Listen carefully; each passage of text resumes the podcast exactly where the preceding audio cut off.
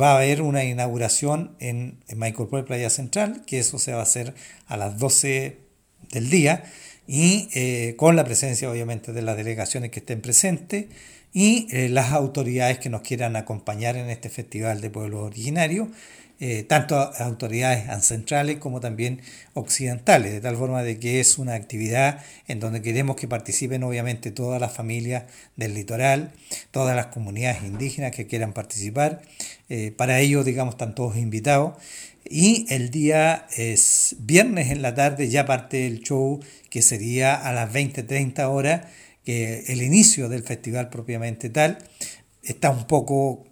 eh, grande la parrilla, hay varios grupos, por lo tanto hay que irse preparando en términos de lo que significa la estadía ahí. Eh, ojalá, digamos, no tengamos frío, pero uno sabe ya, la experiencia nos indica que en las noches baja mucho la temperatura, por lo tanto